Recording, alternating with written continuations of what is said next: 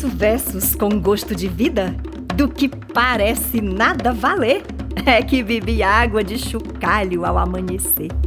Fui ungida pelos dedos de minha mãe, aquecidos ao fogo das lamparinas.